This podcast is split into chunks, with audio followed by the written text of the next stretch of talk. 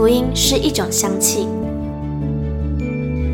看不见、摸不着，却在行过死荫幽谷之地时，迎来阵阵清香气息。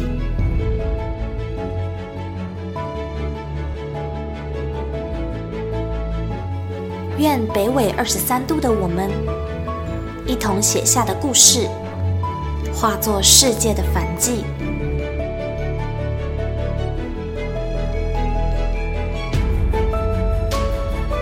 邀请您与我们一同将这香气献上给那坐在至高宝座上的君王。N 度二十三宣教学。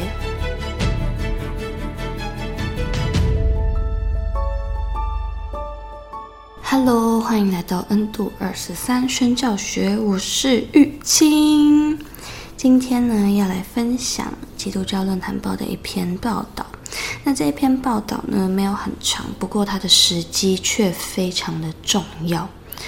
它是在二零二一年二月十号发表的。那那为什么重要呢？因为大家都知道缅甸。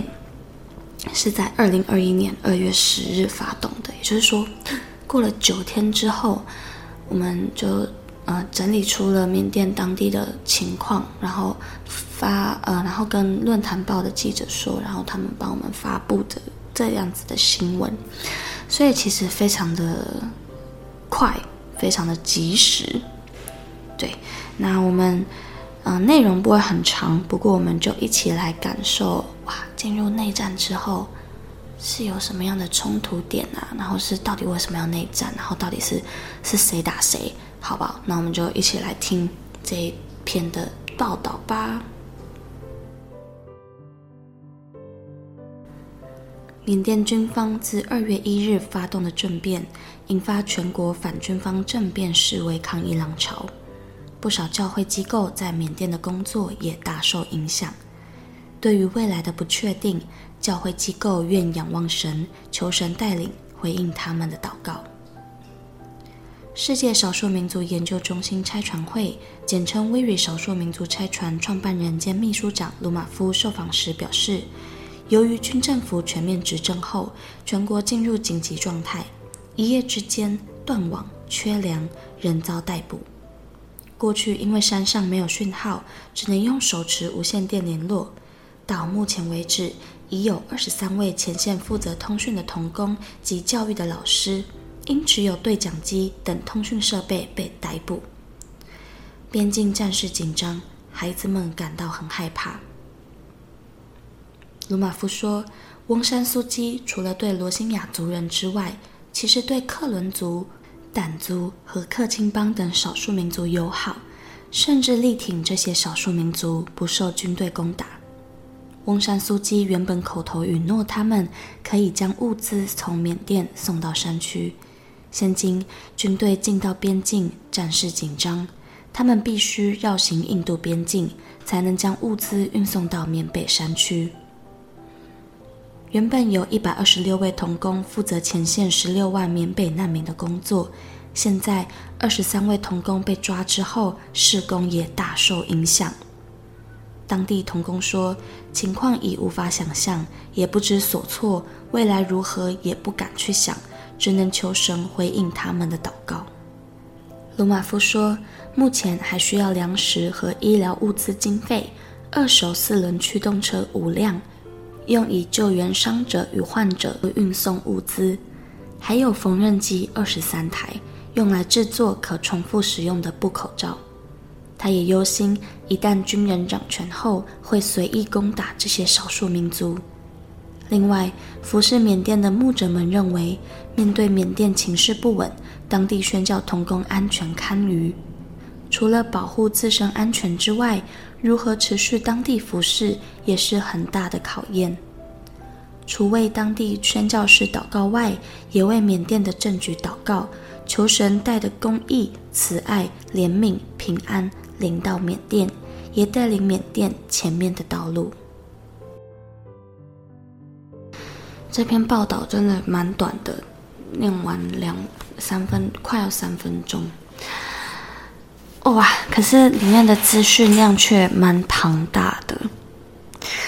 我觉得最让我感受到痛苦或者是嗯害怕的地方，就是里面说一夜之间断网、缺粮，人遭逮捕。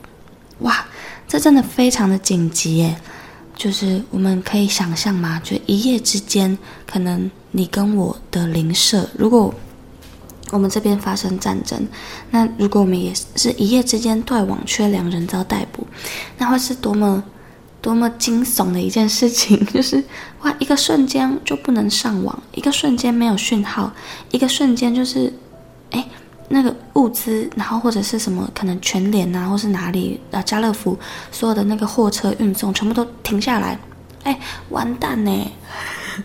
然后一夜之间又有人遭逮捕，哇，真的是很绝望，然后很不知所措，就是觉得，哎，我我我还能活下去吗？就如我如果是我，我应该会这样想，就我的不知所措就是，我我要怎么活啊？我要怎么继续的？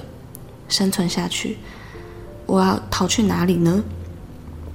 那对缅甸的少数民族克钦难民来说，他们真的可以逃去哪里呢？因为他们在山上嘛，然后又是这么多人住在一起，没有车，也没有钱，没有什么交通工具，他们只能走路，然后外面又在打仗，哇！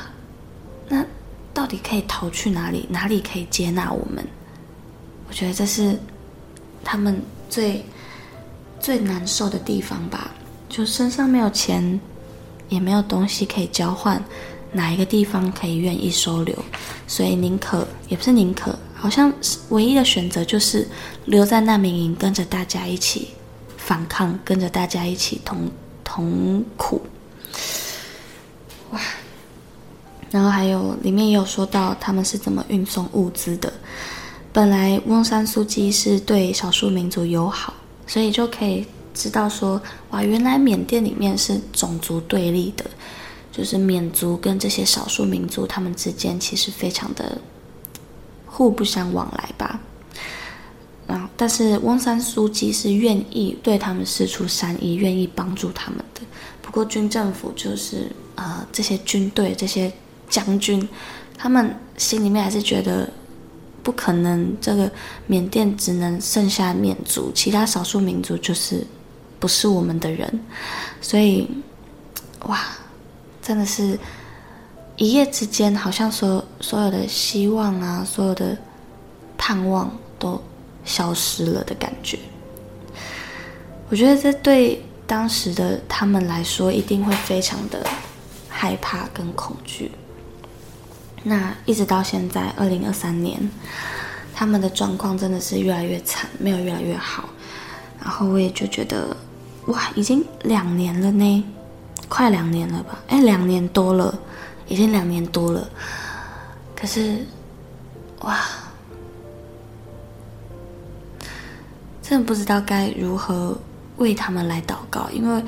我的生命当中从来没有经历过两年都在战争，两年都在饥饿，两年都在失去亲人、失去家人、失去朋友的痛苦当中。然后可能难民营里面又有很多的疾病，我可能也一直反复的生病。然后我可能每一天的生活都很困难，就是没有电啊，没有水，没办法洗热水澡，然后也没有办法吹冷气，也没办法开暖气，也没办法去购物。只能苦苦的等送，苦苦的等待物资的运送。哇，真的会非常的绝望，尤其是在那边服侍的童工，我觉得对他们来说压力一定更大，因为他们是服侍者，在这样艰难的环境里面，还要去给予，还要去付出，去牧养。哇，他们真的，上帝只能只能只能上帝亲自纪念了，我们也没办法。多做什么或多为他们怎么样？我们能做的真的就只有祷告跟奉献。哇，那就希望有听到这一集的同工们、弟兄姐妹们，我们可以将资讯分享给更多的人知道，让他们知道原来在困难里面是如此的不容易，然后。在这样子的光景之下，仍然有人，仍然有同工愿意站立，愿意持续付出。我觉得他们真的必须受到很多的鼓励，很多的支持，甚至我们也要筑起一个为缅甸祷告的祭坛，求神翻转缅甸。真的好。那以上呢，就是这一集的分享。那就希望大家可以持续的关心、关注我们 WIRI 所发出的代导事项。因为其实有很多是我们好像没有办法静下来去同理别人的感受，因为现在的资讯真的太发达了。我们接收到资讯的时候，其实当下很难立马有一个同理心，立马有个共感，说哦，他们真的很可怜。